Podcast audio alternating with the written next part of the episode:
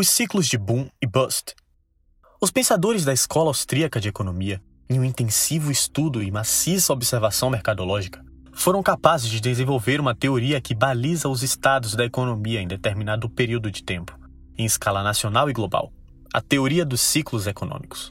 Antes mesmo da Grande Depressão evidenciada em 2008, autores da escola austríaca identificaram que uma crise econômica poderia assolar o planeta, em especial o economista espanhol Jesus Rueda de Soto. Com a quebra do gigante Lehman Brothers, o ciclo de boom americano e mundial se encerrava de forma drástica. Bust. Mas o que isso significa de fato? Os ciclos de alta de mercados são marcados por uma inflação variável nos preços de ativos. Ou seja, os ativos, como as ações de empresas, por exemplo, se valorizam e ficam mais caros. De forma integralmente contrária, os ciclos de baixa de mercado são marcados por uma depreciação no preço dos ativos. Dessa forma, os preços ficam menores, mais baratos. Toda essa variação de preços é parte de um sistema econômico altamente complexo. Porém, um dos principais fatores que influencia os ciclos é a taxa de juros soberana. E foi observando principalmente esse indicador econômico que a escola austríaca deu um tom objetivo à sua teoria. A taxa de juros de um país, teoricamente, é a referência para todos os juros de um sistema soberano. Se a taxa de juros aumenta, por exemplo, os empréstimos bancários são realizados com juros maiores. Se a taxa de juros diminui, os mesmos empréstimos são realizados com juros menores. Dessa forma, o governo de um país consegue controlar a emissão de crédito mediante o controle da taxa de juros. Taxas menores são vistas como um incentivo ao consumo, já que o consumidor pagaria menos para pegar dinheiro emprestado com o banco. De modo inverso, taxas maiores são vistas como um obstáculo ao consumo, já que o consumidor pagaria mais pelo empréstimo. Para os austríacos, as coisas começam a dar errado quando o Banco Central ajusta a taxa de juros a um nível artificialmente baixo.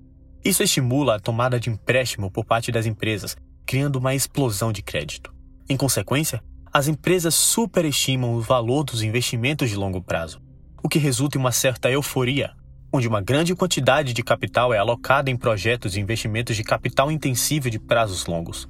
Esses projetos demandam muito dinheiro para suas execuções, como o exemplo das petrolíferas. Isso inicia o boom, fase em que o mercado cresce quase que constantemente.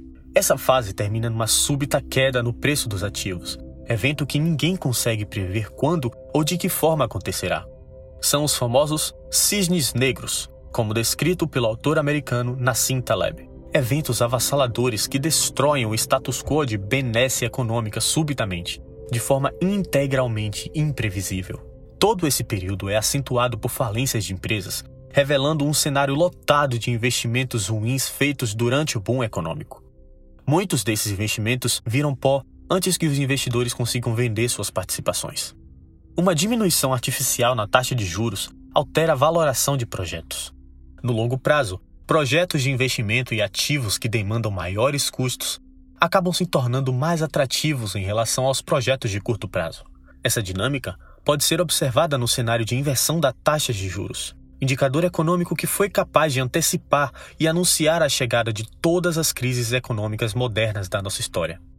A teoria austríaca descreveu perfeitamente o ciclo entre a bolha.com dos anos 2000 e a Grande Depressão em 2008. Em julho de 2003, o Banco Central Americano, o Federal Reserve, empurrou a taxa de juros soberana para 1%. Naquela época, essa alíquota era um recorde de baixa nas taxas. Durante esse período, a taxa de juros natural, ou neutra, calculada por alguns economistas mediante modelos matemáticos aplicados à economia, era equivalente a 3% ou 4%. Com a taxa abaixo do seu nível natural, a economia sofreu distorções em seus fundamentos e uma bolha de crédito foi instaurada. E, da mesma forma que 10 mais 10 é igual a 20, um crash estava logo ali na esquina. Afinal, para todo boom, há um bust. Essa quebradeira majestosa se manifestou de diversas formas, especialmente durante a crise de Dubai em 2010. Mesmo num lugar tão pequeno quanto os Emirados Árabes Unidos, havia uma concentração altíssima de projetos de capital intensivo. O boom de crédito barato explodiu muitos dos projetos de Dubai para a estratosfera. Literalmente. Arranha-céus são construções que integram a definição de projetos de capital intensivo. Para os austríacos, Não surpreendentemente, taxas de juros artificialmente baixas fazem arranha-céus parecerem mais atrativos para investir do que edifícios menores. Consequentemente, a construção de um edifício de altura recorde acompanha o ciclo empresarial austríaco. Durante o boom, arranha-céus recordistas são construídos e sua finalização coincide com o bust. O Burj Khalifa começou a ser construído em 2004, ano de início do boom pós-bolha da internet, e foi finalizado em 2010, ano da crise de Dubai. O nome é autoexplicativo. Tudo é um ciclo. Nem sempre estaremos no mercado de alta, nem sempre estaremos no mercado de baixa. Todos esses eventos estão divididos em quatro fases distintas: expansão, superaquecimento, contração e recessão.